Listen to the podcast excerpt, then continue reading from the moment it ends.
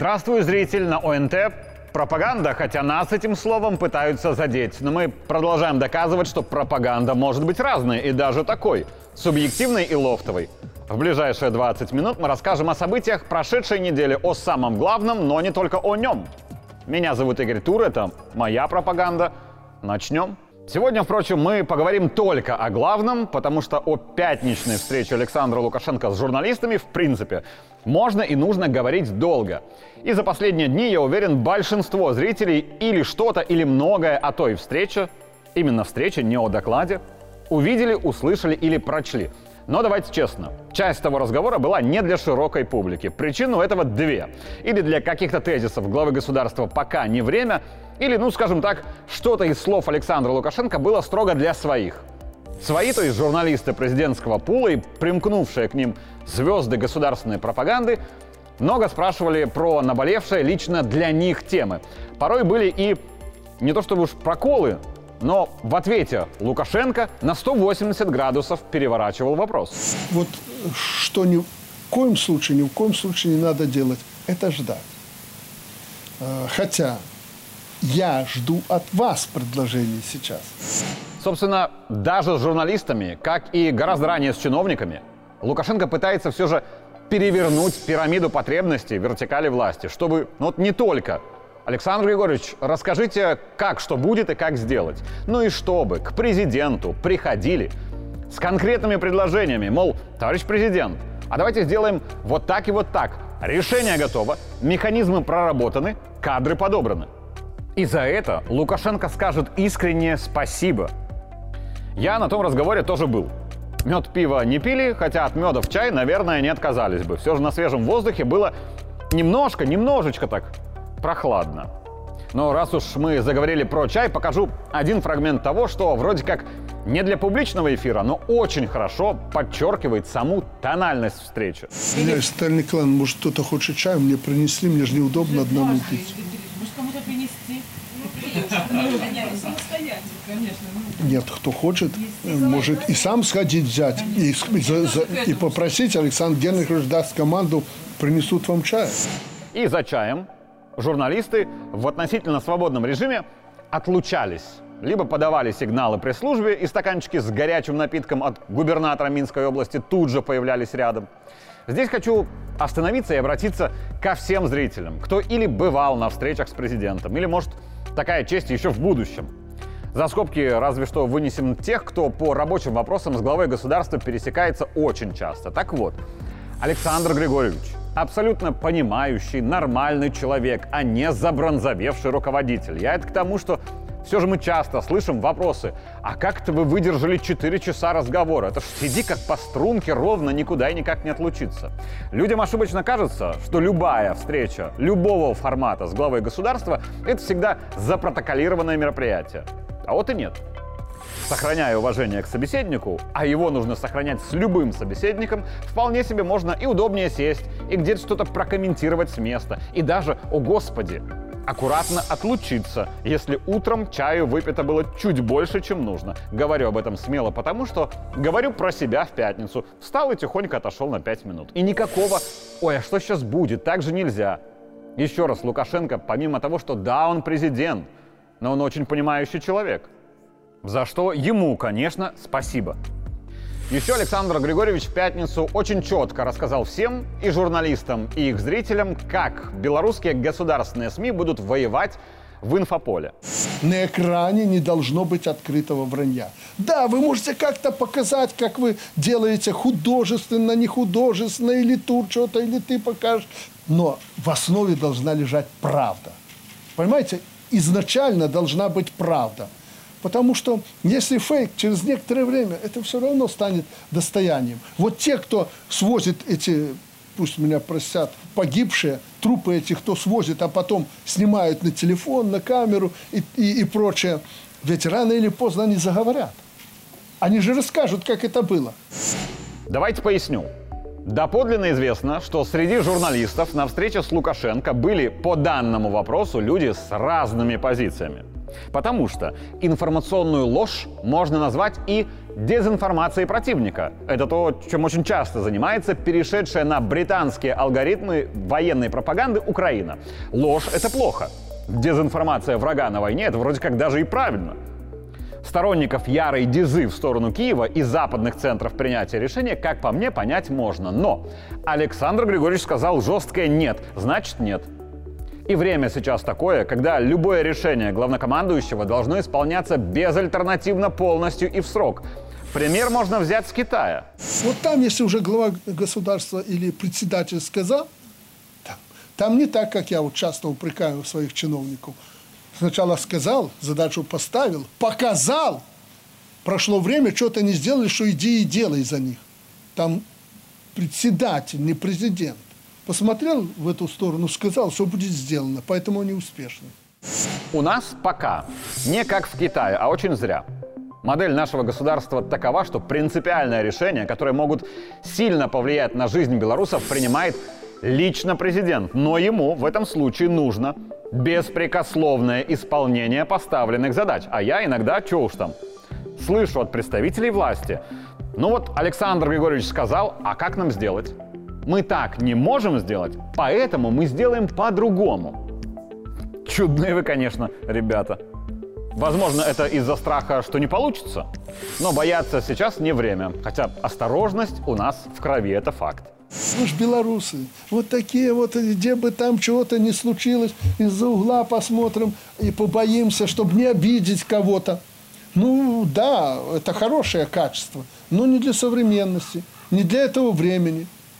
Если нас э, начинают э, мочить, надо отвечать, а как же? Э, наконец-то после 2020 года и вы, прежде всего, поняли, что надо сопротивляться. При этом в любом военном деле, включая военно-информационное, есть оборона, есть контрнаступление, разгром врага и удержание занятых позиций. И если общо, оружие у каждой из этих фаз разное – танки зарывать по башню при обороне допустимо. То же самое после разгрома врага для удержания позиции уже хуже.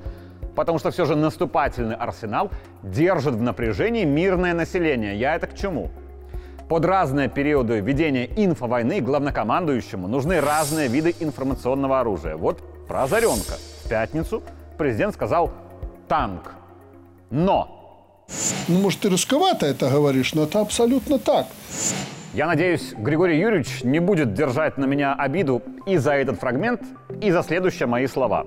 Озаренок много сделал важного и нужного в этой затянувшейся инфовойне. Но из речи президента, как и из песни, слов не выкинешь. Резковато, говорит Александр Григорьевич. И здесь я покажу уже свой вопрос и ответ президента. Если что-то Турчин сделает не так, как вот не так быстро – там уже не только иногда бывает недовольство, но и оскорбление, и прям угрозы. Игорь, Если... с Турчиным проще, ну... потому что Турчина может угробить только один человек. И у меня их семь. Я, их, но я, вы понимаете, я никогда этого не сделаю, я разберусь. Но вы понимаете, о чем я говорю. Иногда наши э, люди уже э, до сих пор заряженные после 2020 года, в отсутствии вот такого общего врага в виде БЧБ, иногда бросаются на друг своих. на друга. Да. Э, и что с этим делать? Мне бы очень не хотелось, чтобы была такая индульгенция на безнаказанность по причине патриотизма. На ваш взгляд, что делать? Если бы ты знал, сколько после 2020 года таких ура-патриотов не просто наказаны, а сидят в тюрьме. Закон в этом плане еще жестче. Кто ближе к президенту и кто, казалось бы, свои. Им меньше всего позволено. Но, Игорь, главное, нам это придется пережить. Этот период уйдет. Это, это просто периоды, где кто-то на кого-то будет валить, накатывать, кого-то обижать, оскорблять. Все нужно делать вовремя. Еще один уже вроде как всем запомнившийся тезис президента. Можно ли за пределами Беларуси найти всех или доставить преступников домой, или, скажем, не доставлять? Теоретически можно. Но сейчас зачем? Всему свое время. Но никто не исключает адекватный ответ на белый террор мы ответим соответствующим красным террором. Тоже знакомо. Э, пока там разговоры все. Мы видим это, знаем, мы знаем эти полки, э, полки. Хотели отсидеться в Киеве, где-то э, в кафешках. кофейку попивали, чайку. А украинцы молодцы, за шиворот, на фронт. Дарю всем определение на основе ответа главы государства. Полки позорные. Если бы эти полки представляли бы для Беларуси реальную угрозу, то да, тогда их можно, скажем так, принудительно распускать любыми методами. Но пока полки там это бла-бла-шоу, то зачем? Неразумной атакой мы подставляем инфооборону, ведь наши оппоненты ждут, где мы накосячим, чтобы мгновенно в этот просчет бросить все силы и средства и сильно попытаться надавить, как, например, с темой мобилизации. Им надо создать ситуацию. Они всячески пытаются меня на чем-то или вместе нас поймать на чем-то и создать ситуацию. А вдруг вернуться? А вдруг опять народ поднимется э, полмиллиона, как они кажут? А вдруг? Вот им надо за что-то уцепиться. Пока уцепиться не за что. Вот будет мобилизация. Не будет никакой мобилизации. Это вранье. Коротко и ясно, это вранье. Я лишь скромно дополню, вот только дослушайте до конца что, будь моя воля, я бы мобилизацию объявил, но лишь для того, чтобы все затихарившиеся под плинтусом и просто трусы на придуманной в голове панике в спешке от нас уехали, улетели и убежали. Ну, и с катертью дорога. Но это жестко, конечно. И еще раз, мобилизации в Беларуси не будет, потому что в Беларуси уже мобилизовано все, что можно мобилизовать. Вопрос лишь в эффективности мобилизованных. Госпропаганда так вообще как была мобилизована конце 2019-го, так до сих пор и поливаем в боевом режиме. О чем говорили с главнокомандующим? О том, что одни устают и выгорают. Так бывает на войне, даже на информационной. Другие порой снимают фуражку и пытаются надеть корону вместе с медалью за инфоборону страны. Ведь у них были героические победы в 2020-м. Наверное, то, что касается вообще всех, во всех сферах. Победы в прошлом не дают оснований не одерживать победы сегодня и в будущем. Следит ли Лукашенко за своими инфобойцами? О да, и даже цитирует рефрены из их программ. Это другое. Это друг... Ты не понимаешь, это другое. Особенно внимательно Александр Григорьевич, конечно, смотрит телевизионный контент. Это у нас у всех в крови, вот как бы не был популярен интернет. И некоторые тезисы из внутреннего разговора президента и журналистов, вот как по мне, стоит опубличить. В конце концов, у нас программа называется «Пропаганда», а говорили как раз о ней. Президента первой ночь почему показываете? Ну, потому что э, в Беларуси слово президента что-то значит. Если идет совещание по теме каких-то там айтишников, ИПшников и прочих самозанятых, и я рассуждаю на эту тему, это же не, не, не просто спонтанно откуда-то. Значит, какие-то в этом направлении будут предприниматься действия. Для части людей, может, для всего общества, какие-то вопросы очень важны. И мне к этому нечего добавить, кроме разве что того, что я горд работать в президентском пуле и не только в заграничных командировках с исключительным радушием принимающей страны, но и в ситуациях, когда работать нужно в дождь и грязь, тексты писать по ночам или на коленке и стараться не думать об отсутствии в радиусе нескольких километров не только хоть крошки хлеба, но и того самого чая. И раз уж такая песня, покажу еще один фрагмент речи президента для своих журналистов. Когда э, журналисты или там политики и прочее из президента лепят крепкую фигуру, это значит, дают сигнал обществу, что будет трудная минута, на него надо положиться. И беда и катастрофа для тех глав государств, президентов и прочих этих столпов, если в трудную минуту на них нельзя будет положиться. Вот мы Господа Бога из него слепили, грубо говоря, а в трудную минуту на него нельзя опереться. И это ключевой вопрос того, почему журналисты президента за него в любой ситуации. Да, мы показываем, и показываем немало, то, что глава белорусского государства – сильная личность. Но он ей и является – мы просто придаем форму правде, не более.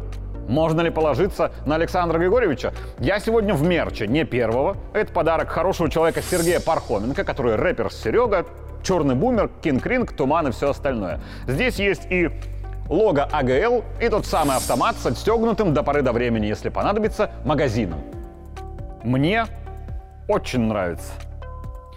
Но суть в том, что при всем уважении к каждому, кто внес свой вклад в стабилизацию ситуации в 2020-м, не будь президента, не будь он таким, не сделай он это, а сделай иначе. Если бы пиковый момент, на него нельзя было положиться, то все. Если бы не посыпалось, как карточный домик, то уж точно сильно бы пошатнулось, и это правда. Как и правда следующее. Я не Бог. Я такой же человек, как вы, просто поставлен в э, определенную позицию, в определенной ситуации. И мне, может быть, больше, чем вам достается. Ну, как один из моих э, бывших союзников, поплечников говорил, ну, ты же сам захотел быть президентом, поэтому терпи. Знаете, я обычный журналист. Я делаю эту программу, делаю репортажи с рабочих докладов и визитов президента, делаю и другие проекты, не суть. И иногда я слышу критику от своих коллег, журналистов, операторов, инженеров видеомонтажа. Там не так надо было, здесь можно было бы лучше, а вот тут нужно было иначе. Это все, конечно, хорошо. Но когда я все это делаю с небольшой командой, всех этих критиков рядом не найти. Да ты приди на этапе реализации и предложи, а давай сделаем вот так, снимем с вот такого ракурса, добавим в монтаж вот это, будет лучше. Но нет, они все сидят на попе ровно, где-то далеко. Не было же поручения, им лично задачу не ставили, вроде как их это не касается. Но вот оценить результат, тут выстраивается огромная очередь из желающих. А теперь масштабируйте это на президента большой страны, у которого тоже есть критики. Там не так, здесь не то. Ну так ты приди на этапе реализации, предложи свои идеи и свою помощь, если знаешь, как лучше. Нет же, такие люди будут сидеть, ничего не делать, но ждать, пока сделает кто-то другой по распоряжению сверху, а потом будут оценивать готовый результат, хорошо это или плохо. Вот честно, меня бесят вопросы президенту, типа, что нужно сделать, чтобы воспитать молодежь патриотами. Вот честное слово, что это тоже нужно придумывать, реализовывать и контролировать одному лишь Лукашенко? Что мы сами понятия не имеем, что и как нужно делать?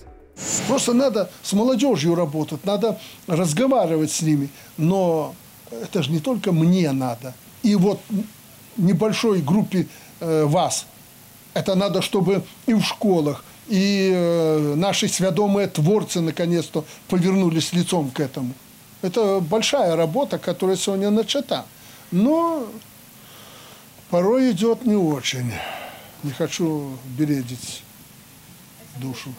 И даже решение по реставрации и реконструкции Хатыни, мемориал, в который посещал президент, мог кто-то принять и без прямого поручения Лукашенко – Принять решение, определить механизм, источники финансирования, подобрать кадры, проконтролировать и ввести в строй. Александр Григорьевич, чисто теоретически, вообще мог не иметь к этому вопросу никакого отношения. Все могло бы быть сделано и без его участия. И сделано хорошо, и сделано было бы нужное дело. И Лукашенко был бы за это и благодарен. Но процесс перераспределения ответственности не быстрый. Пока у нас остается даже по мелочам Вопрос, Александр Григорьевич, а можно вот это сделаем? Проблема в том, что пока Александр Григорьевич не скажет «конечно, можно», пока с вопросом к нему в его плотном графике не прорвется чиновник, то нередко и выполнение до этого самого «да, можно» не начинается. Не начинают реализовываться даже самые очевидные инициативы, те, которые Лукашенко вот точно поддержит. Но пока не услышим от главного прямое «да», ждем-с. А зачем ждем-с? Ну да ладно. В конце о чувстве юмора президента. Сначала фрагмент разговора с коллегой Эрдоганом про то самое видео рубки дров. И это вроде как шутка, но в ней есть доля правды. О, ваш батька дрова рубит, все. Ну, там Эрдоган, по-моему, мне телефон не что, что ты делаешь? Я говорю, Европу спасают. Зачем? Зачем? А теперь мое любимое про бренды и про то, как Лукашенко умеет создавать контент из ничего и сходу. Я искренне многим журналистам этому нужно поучиться. У нас же там и Зары эти, как они называются? H&M сейчас в вернулся. Да, как как? H&M. H&M? Первый раз слышу. Да. Очень хотелось бы вам, зритель, показать все два часа разговора с президентом. Там очень интересно, колоссально. Я и так, скажем, позволил себе вольности. Всему свое время. Пока же финальные слова Александра Григорьевича с пятничной встречи. Это вроде как журналистам, но на самом деле всем государевым людям. Надо идти от жизни, как я всегда говорю. Сделал шаг, посмотрел, правильно, дальше идем. Если надо бежать, я вам скажу. Идите спокойно, И если у кого-то корона на голове, снимите. Меня зовут Игорь Тур. Это была моя пропаганда. Увидимся в следующий понедельник.